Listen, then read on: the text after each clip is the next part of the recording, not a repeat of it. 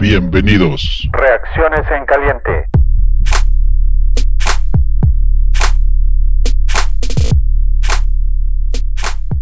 Hola fanaticosos, yo soy Heidi. Me pueden encontrar en Twitter como arroba Heidi acá. Eh, aquí tienen mis, eh, mis reacciones en caliente del partido contra los Lions. Primero que nada, sí estoy contenta por, por la victoria, pero no tanto, porque ganamos contra unos Leones que tienen una defensiva bastante mala y contra un eh, quarterback sustituto. Entonces, ganamos de puro churro. Tuvimos una primera mitad espantosa, espantosa. Eh, la segunda mitad, muy buena, tres scores en tres drives seguidos. Eh, rescatable del partido, Mitch Trubisky hoy la hizo bien, excepto su pase a Anthony Miller, que lo fundió, lo mandó directamente al hospital. Muy malo, pero eh, rescatable, rescatable nuestro quarterback y con eso creo que probamos el punto de que él no es el único culpable de todo esto. Eh, los penalties contra Fuller, demasiados, este, tuvimos muy pocos sacks. Eh, el punto extra de Piñeiro que falló no me parece relevante porque no le podemos echar la culpa a él. Eh, ¿Qué creo yo? Creo que Nagy quiere ser un genio y que no puede. Y creo que tiene que bajarle dos rayitas y jugar un poquito más, este, sin querer ser el genio que tanto dicen que es. Este, nos desinflamos en el cuarto cuarto, muy feo, estuvimos a punto de perder, la verdad. Eh, Leonard Floyd, mi vida, no hizo nada, no hizo nada, me tiene desilusionada a morir. En cuanto a Club Dove, estoy de acuerdo que festejen, que festejen porque ganaron, pero que no hagan mucho ruido, porque entre más ruido hacen, más, no, más soberbios nos vemos y no estamos como para soberbias. Y bueno, este es todo lo que puedo decir. Siempre voy a creer en mis osos, siempre los voy a apoyar, los adoro, pero estoy un poco decepcionada esta, esta temporada. No, un poco no. La verdad, mucho y es todo lo que puedo decir. Gracias por escucharme. Muy buenas tardes, bienvenidos a Reacciones en Caliente. El juego terminó hace cinco minutos. Finalmente obtuvimos una victoria después de cuatro juegos perdidos al hilo. ¡Wow! ¡Congratulations! Ah, voy a abrir. Para mí esta victoria es un oasis. Aquí en Estados Unidos dicen Fool's Gold. O sea, lo que vistes no es lo que vistes. Y Conmigo hoy está Paul, Matos y Juancho. Y nos vamos a buenas, arrancar. Buenas tardes. Sí, buenas, tardes. Vamos a arrancar rapidito porque tenemos el, el, el, tiempo muy, muy contado. Y vamos a ver, básicamente vamos a hacer un two-minute drill. Si se me ocurre algo más, yo les digo y les aviso. eh, a ver, Paul, tu análisis del juego un partido que evidentemente teníamos que ganar, ¿no? E, e, era obligatorio ganarlo y había que contar la manera de ganarlo. Estoy bastante neutral en el performance del equipo. No creo que fue un tan un mal partido en esas primeras cuatro series de, de la ofensa eh, como un tan buen partido en las siguientes tres series. Creo que simplemente se dio así el juego y, la línea otra vez, la línea ofensiva otra vez, para mí la debilidad más grande de este equipo Mitch, obviamente soy el, eh, yo creo que el último fan de, de los osos que, que, todavía sigue creyendo en él. 16 de 23, 3 touchdowns, 0 intercepciones y un rating de 131. No puedes jugar simplemente mal y tener un rating de 131. ¿no? Puso los, los ovoides exactamente en el lugar donde los tenía que poner. Realmente hoy no cometió prácticamente errores. Tal vez dos overthrows por ahí pero nunca puso el balón en posibilidades de interceptarse por el lado de Detroit. Entonces, yo lo veo como un, un, buen avance y eso tomando en cuenta la presión que trae encima. Entonces, para mí muy bien. El cuerpo de receptores generalmente bien. Hay un par de drops muy, muy feos. Uno de Gabriel que detuvo una de las series. Y, pues bueno, algo de producción, como dijo Juancho por ahí, algo de producción de los Titans con Broniker, donde, donde Mitch simplemente le pone un, un balón en la cubeta literal, ¿no? La defensa, estoy decepcionado de la defensa, realmente no traía absolutamente nada Detroit, qué bruto, ¿no? Se, hasta se lastima tackle, no trae su corredor número uno, no trae su corredor número dos, se lastima el corredor número tres. No, in- increíble, ¿no? Increíble, quarterback suplente.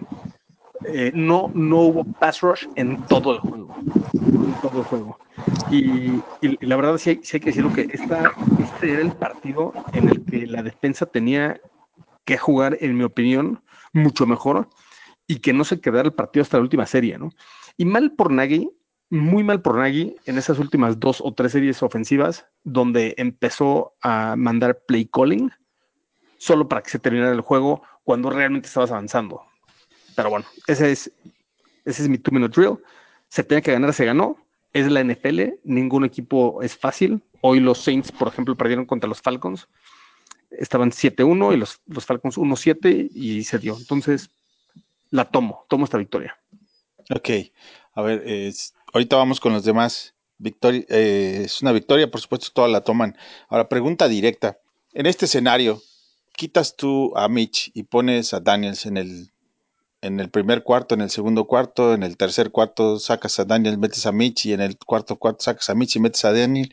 Seguramente hubiéramos tenido la misma, el mismo resultado que ahorita.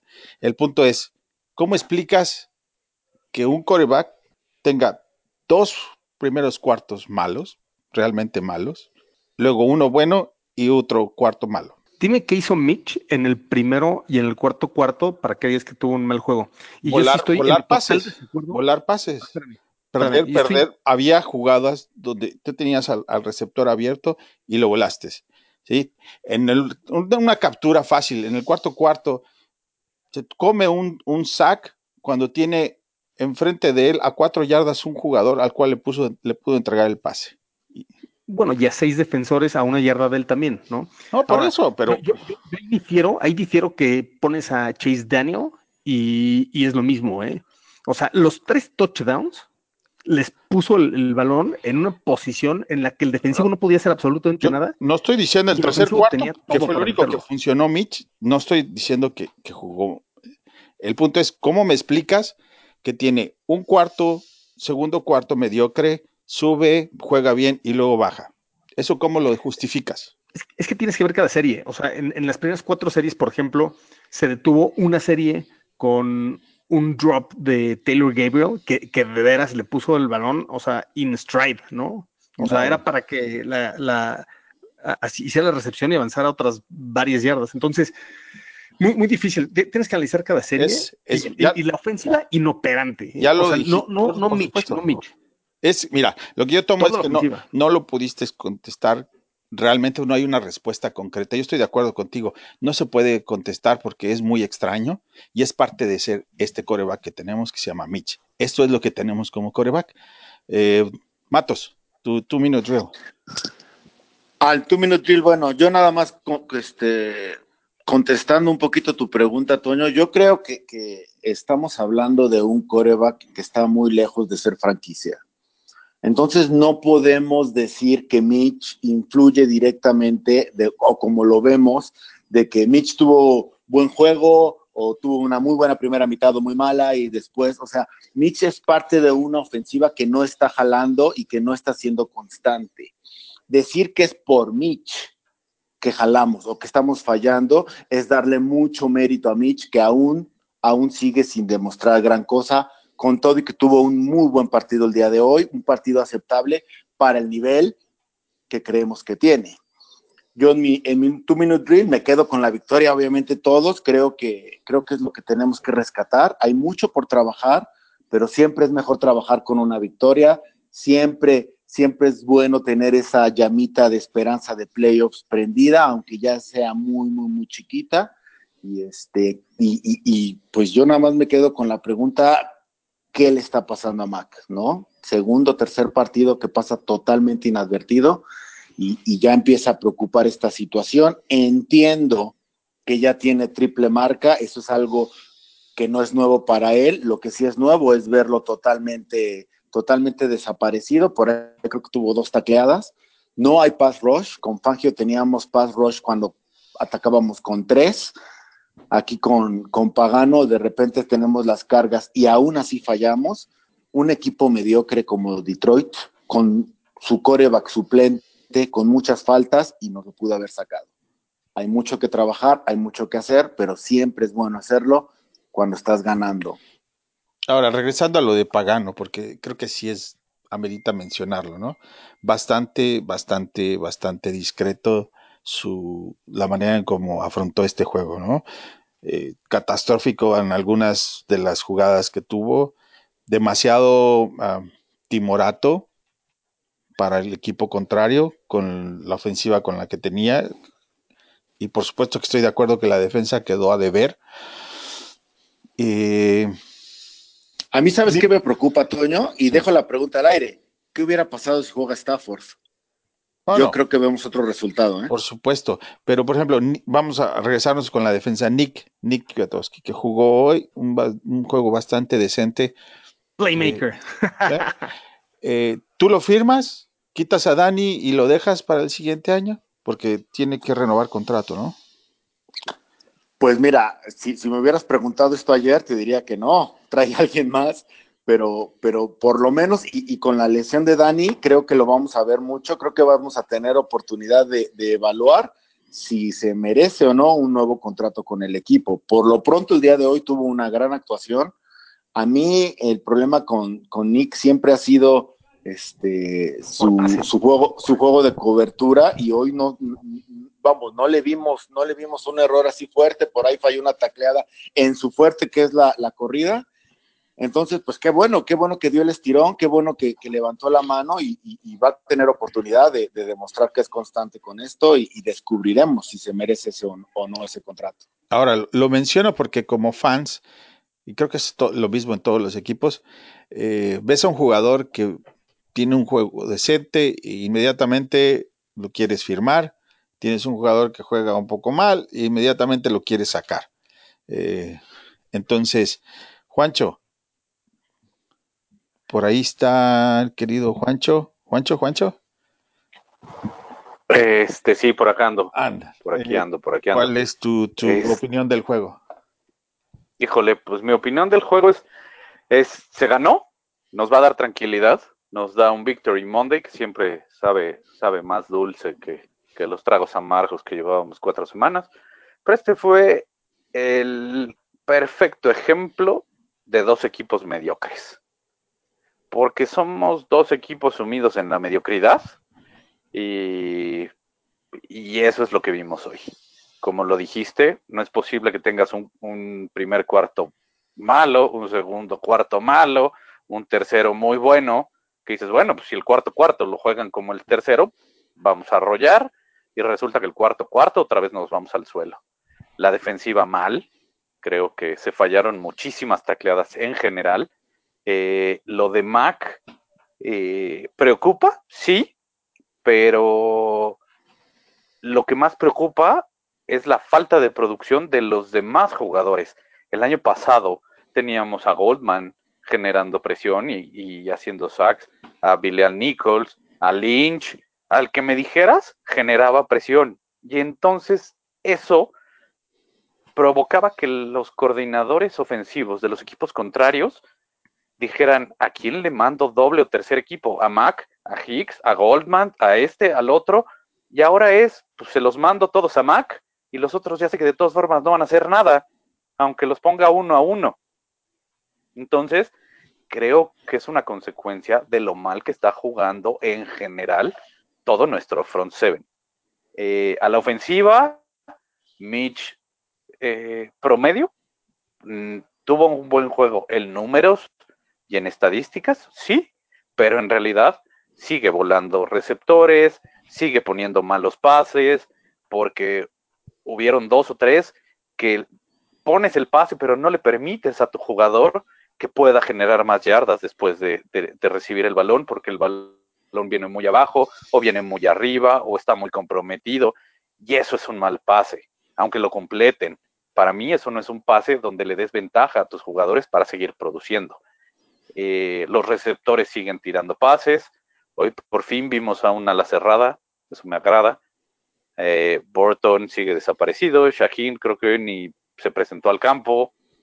Entonces, eh, en general, yo creo que seguimos en el mismo tenor de lo que ha venido siendo nuestro, nuestra temporada. Mediocre, irregular, con fallas de ejecución y de cocheo, porque, como lo mencioné en, el chat, eh, el que alguien diga, no, no te acepto el, el castigo para echar más para atrás al equipo, eso no es falta de ejecución de los jugadores, eso es falta de decisión del head coach. Y eso generó un gol de campo de 56 yardas. cuando sabes que el pateador. a la defensa cuando tomó. Cuando fue el gol de campo de Detroit. Exacto. Ahí el head coach es el que, el que decide no tomar el castigo. Dice, no, no, ya que pateen, es de cincuenta y tantas yardas. Perdón, señores, el equipo contrario tiene un pateador con una, si no es que la mejor pierna que hay hoy en día en la liga, porque te ha conectado hasta de 60, y le estás dando la oportunidad. Pues perdón, para mí eso es mediocre por parte del entrenador. No, o sea, quisiera yo ver a, a, a Belichick decir, no, no tomo el castigo, le voy a dar 10 yardas de ventaja al pateador contrario. Nunca, en la vida lo vas a ver. Ahora ya para mí sigue siendo promedio. ¿Qué tal Piñeiro? Fallando un gol, un, un punto extra. Bueno, señores, Sabemos que, que, el ser pateador en la NFL eh, tiene su presión. El tipo viene también con presión encima porque venía jugando muy bien. Nos costó ya un juego. Pero sí venía jugando bien. Y antes del juego donde falló, antes del juego donde falló los dos goles de campo contra los Chargers, llevaba un solo error. Contra los Saints jugó mal, ¿no? Sí, para mí hay un problema, no es tan notorio como la, como, como la temporada pasada, obviamente, o será que tenemos problemas mucho más graves que en, donde fijar nuestra atención, pero, pero sí hay, un problema ahí y esperemos que, esperemos que se resuelva pronto porque nuevamente tenemos problemas de pateo y, y, al final lo, lo, lo, único que yo digo es se ganó, pero no, se volvieron a, nos volvimos a quedar cortos de las de las 300 yardas como ofensiva ante la ofensiva, hasta la defensiva número 31. Ahorita que mencionaste yardas, mira, el equipo que tuvo más yardas, el equipo que tuvo más primeros downs y el equipo que tuvo más posesión perdió. Eso, eso creo que es, un, algo que te habla de, de esta calidad del partido, calidad de la victoria. Desde mi punto de vista, que sí es una victoria y todo el mundo toma la victoria, pero ¿esto realmente te va a catapultar? Ah, ojalá sí, ojalá sí. Sobre, eso, este, se, ha dicho mucho que tenemos una defensa de Super Bowl y se ha dicho que tenemos una ofensa inepta. Eso yo no lo vi hoy en el campo. Definitivamente hubieron muchas series que, que no progresaron y también de errores muy puntuales, ¿no? O sea, por ejemplo, ese drop de, repito, de Taylor Gabriel o Burton. Mitch hace una gran jugada en, quitarse ese sack. Pone el balón exactamente en los números de Burton y quién sabe por qué levanta los pies y salta a Burton cuando lo único que tenía que hacer era recibir el balón y solamente pone en pie, ¿no? Ese fue una de las primeras series del, juego. Entonces, el, tema es. está lastimado, ¿no? Como, lo dije, como lo dije en el partido, perdón, como lo dije en el predio de este partido, necesitamos fútbol complementario. Ahorita en este partido nadie se salva. La ofensa jugó extraordinario por ningún motivo. La defensa jugó bien, claro que no. y equipos especiales es un, es, es un problema. Equipos especiales, claro que es un problema. Entonces, mi pregunta es la misma. Esta, esta, ¿Esto nos catapulta a pensar que vamos al siguiente juego? Para nada. Es el primer paso nada más. Eh, en, nivel en, nivel mental, es, el paso para tranquilizar al, al equipo. Es el paso para tranquilizar a, a, un poco al, al, al, público y a los medios. Y digo un poco porque obviamente no, no se va a tranquilizar. Y, Toño, tú conoces a los medios de Chicago, tú lo vives día a día. Eh, ellos van a seguir acribillando al, equipo porque el equipo sigue siendo mediocre. Así. Coreback, linebackers, corredores, receptores, todos siguen siendo mediocres. Pero, pero bueno, y somos fans y, y, la prensa, lo que tú quieras, pero vamos, lo que tenemos que preocuparnos es por los jugadores, por lo que pasa en el, en el campo de juego. A mí, perdóname, que la prensa esté muy inconforme, que nosotros no estemos inconformes, pues sí, eh, duele y es parte de lo que vivimos, pero esta, esta victoria debe catapultar a nivel anímico a los jugadores, romper la racha y, y, y entonces empezar a mejorar el juego que, que, que no se vio eh, mejoría en este partido. ¿no? Ahora, eso es este, totalmente cierto. Oye, perdón, Master. Yo, sí, eh, yo sé que te tienes que ir. Este, se va el, el, optimista, nos quedamos a hablar de, de sí. los demás. Paul, a tundir al equipo. So, so, solamente quedas? les quiero mandar un abrazo fuerte. Ahí obviamente interactuaremos en Twitter en arroba oso Chicago. Y a win is a win, baby. Bear down. Chicago ah. Bears. Cuídate, hermano. Suerte. Salud. Eh, bueno, vamos a ver, por ejemplo, el cambio de, de centro de Daniel con uh, Whitehair. ¿Alguien piensa que funcionó? ¿Por Juancho, te gustó ese cambio? Mira, me gusta, me gusta el cambio y que hayan decidido ya dejar de hacerlo, pero creo que la falta de ritmo se le vio a Whitehair como centro.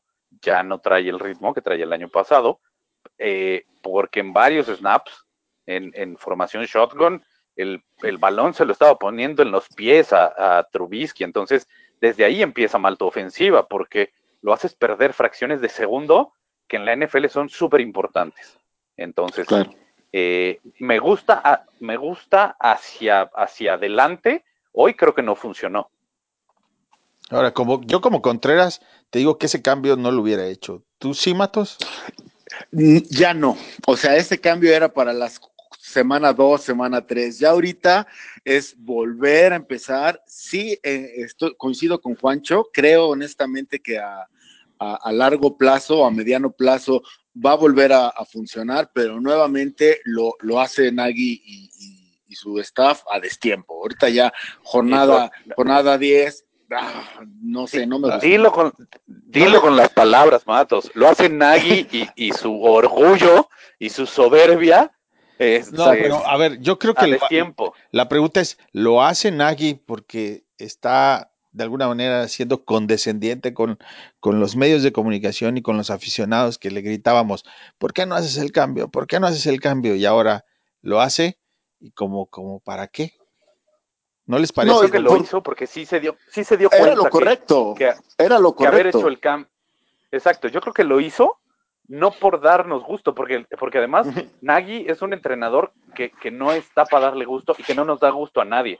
Si, si, fuera por darle gusto, correría el balón mucho más, pero yo creo que lo hizo porque acabó entendiendo, después de nueve jornadas, que ese experimento no le estaba dejando nada bueno. Ahora, Montgomery acarreó pues bastante el balón, ¿no? No, no como Digo, sí pasó más, pero, sí. pero el acarreo contra la carrera en, en, en, balance me parece que estuvo bien. Que no funcionó, eso ya es otro asunto. ¿eh? Otro. No, claro. Bueno, es que, es que es, es, es, bien complicado. Yo sé que de repente nosotros estamos en casa y nos sentimos entrenadores de sillón, pero yo no entendí, por ejemplo, las últimas dos series ofensivas de, del equipo, yo no entendí qué estaba buscando Nagy. ¿No? Todos, todos en, en, en casa, en el estadio, en, en, Detroit, todo el mundo sabía que en la última serie Nagy iba a correr tres veces por el centro y no defraudó. O sea, era obvio, Nagy, el objetivo de Nagy en esa última serie era quitarle los 20 segunditos que le quitó y eso buscó, entonces resulta mejor, bien complicado. A lo mejor buscaba un primero y diez que no obtuvo. ¿verdad? Pero, a ver, yo ahí les voy a, les, les, les, hago esta pregunta y la dejo, y la dejo sobre la mesa. ¿Se han fijado desde el juego anterior que cuando mejor se ha corrido el balón es cuando Mitch Trubisky se para atrás del centro? Igual que cuando mejor pasa es cuando es en play action, pero es difícil tener play action o correr el balón bajo el centro cuando Mitch no lo sabe hacer, bajo centro. Pero, pero es peor cuando no lo mandas. Pero no es un coreback. Pero es peor cuando. No, no, incluso en la transmisión, por lo menos en la de acá de México, lo dijeron, Y eso es algo que, hasta los medios en, Chicago lo han dicho. A Mitch Trubisky este año lo, lo están convirtiendo en un quarterback de bolsa. No que salga, no, no en play action, y es cuando más te funciona el chavo. Entonces, carajo, si, si sabes que te funciona mejor en play actions, úsalo, o sea, hazle jugadas de play action.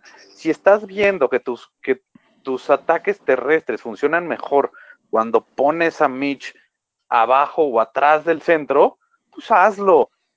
Pero, pero es cuando digo que, que, que Nagy es demasiado orgulloso y es de, este es mi juego, este es mi equipo, y se hace lo que yo diga, está bien, pero no te quejes de la crítica entonces. Incluso saliendo de, College Mitch era un coreback que trae 80% en shotgun. O sea, es su naturaleza del de, coreback es jugar en shotgun. Que no les ha salido Porque así juegan en colegial. No, es una cosa, pero, pero creo que tienen un juego diseñado completamente para shotgun, su libro de jugadas para shotgun y no les funciona, buscar play action puede ser fácil, pero ¿con qué ritmo van a armar jugadas de dos, tres series más arriba si no lo tienen? Y eso sí estoy de acuerdo. este, Nagy en, los, en las semanas de entrenamiento, no sé qué está haciendo, pero entrenar y mejorar, no, por supuesto. A mí me queda claro, porque eso sí lo podían haber hecho ya a 10 semanas, ya a estas alturas hubieras cambiado. El asunto es qué terquedad lo ha llevado a no querer cambiar eso durante los entrenamientos. Y eso sí, quién sabe. Es. Es que también nos olvidamos que es un sistema que el año pasado les dio 12 victorias. También yo no sé si estoy tan en contra de decir, no está funcionando, abandonemos y busquemos otra cuestión. Lo que dice Juancho es totalmente cierto. También el año pasado Mitch tenía mucho más libertad para correr. Yo no sé si es por Nagy, yo no sé si es por él, pero, pero este año ya no quiere correr, ya no le gusta correr. Y por lo mismo, por ejemplo, hoy tomó dos sacks, por lo menos dos sacks que pudo haber evitado y que prefirió tomarlas y las tomó en, en los peores momentos. Entonces, eh, eh, está, está bien rara y, es un problema matemático que sobrepasa mis capacidades, porque yo no entiendo qué pasa por la mente de Nagy, yo no entiendo qué pasa con esta ofensiva, que en el tercer cuarto por fin funcionó, tuvimos tres drives consecutivos de, de touchdown, entonces dices, esto es lo que buscan, pero una, no lo pudieron mantener en todo el partido, nomás fueron un cuarto, y dos, fue contra la defensiva número 31 qué tan efectivo va a ser contra un Dallas, contra un este, Kansas, pues no se ve, no se ve muy halagueño el panorama. Sí, mira, para el segundo, eh, casi al terminar el segundo cuarto del, partido, la, la, probabilidad de ganar de Detroit era del 54% dentro de los números, ¿no? Eso te habla de, lo, la verdad es que no fue muy diferente la primera mitad contra Filadelfia que contra Detroit de esta semana. Y es ahí donde yo digo, ¿qué hace que un coreback tenga una mitad tan terrible y luego un cuarto muy bueno y luego cierre con otro cuarto mediocre? ¿De dónde le puedes echar la culpa al play calling en eso? No, pero es que te voy a decir, los grandes corebacks, Toño, los grandes corebacks sí, sí afectan. Si tú me hablas de un Tom Brady, si tú me hablas de un Peyton Manning en su momento, si dices, el coreback está mal y está afectando. Aquí Trubisky no es tanto todavía y yo dudo mucho que lo vaya a hacer. Aquí no podemos hablar de que Mitch jugó bien o mal. Aquí tenemos que hablar de que es una ofensiva que jugó bien o mal como conjunto, porque Mitch ya nos demostró que es incapaz de hacer diferencia. Él tiene que jugar dentro del sistema.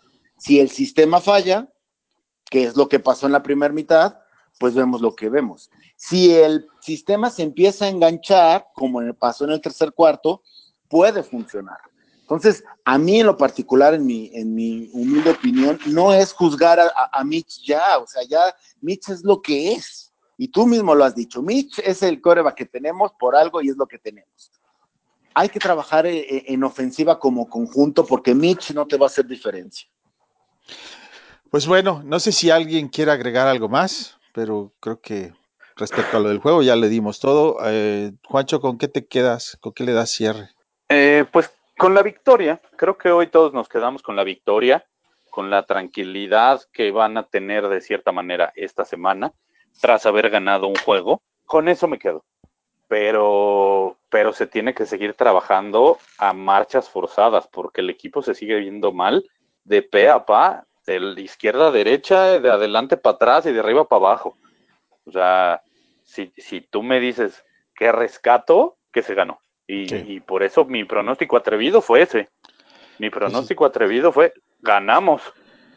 Te quedas con la victoria, pero preocupado. ¿Y tú, Matos? Sí. Y exactamente mis sentimientos. Creo que, creo que Juancho tiene los sentimientos de la mayoría de los fanáticos. Qué bueno que se ganó, se necesitaba, se cortó una mala racha, pero lo que se vio preocupa tanto a la defensiva, porque ya la defensiva entró a este círculo vicioso de, de mal juego, como a la ofensiva que, que no pudo mover el balón durante tres cuartos ante la defensiva número 31. Pero gracias a Dios ganamos y aquí seguimos. Pues yo creo que la mayoría de los aficionados se van a quedar durante la semana con esto que les digo, que creo que es lo que los medios de comunicación van a exaltar más, es cómo es posible que Mitch juegue bien y por qué no lo hace siempre igual. Entonces, esa pregunta la vamos a discutir mucho eh, durante la semana porque casi estoy seguro que ese va a ser eh, lo que vamos a leer de, de los expertos durante toda la semana pero pues ahí lo platicaremos durante la semana. Eh, ¿Sus cuentas de Twitter, Matos? Claro, pueden encontrarme en arroba NFL Vers México. Un gusto estar con ustedes, hermanos, y nos estamos leyendo. Juancho. Eh, a mí me encuentran en arroba juanchoname34 y allí estamos para, para seguir apoyando, seguir eh, criticando, porque el que seamos fanáticos no quiere decir que no podamos ser críticos y que nos perdamos en, en esta pasión que, que es eh, Navy and Orange. Sí, si a tus hijos los quieres y los criticas. a los mascotas las quieres y las criticas. En fin. Exacto. Paul es a, arroba osos Chicago y el mío es arroba IM Contreras y los dejamos con la misma frase siempre Bear Down, Chicago Bears. It kills me not to know this, but I've all but just forgotten what the color of her eyes were, and her scars or how she got them. As the telling signs of age rain down, a single tear is dropping through the valleys of an aging face that this world has forgotten.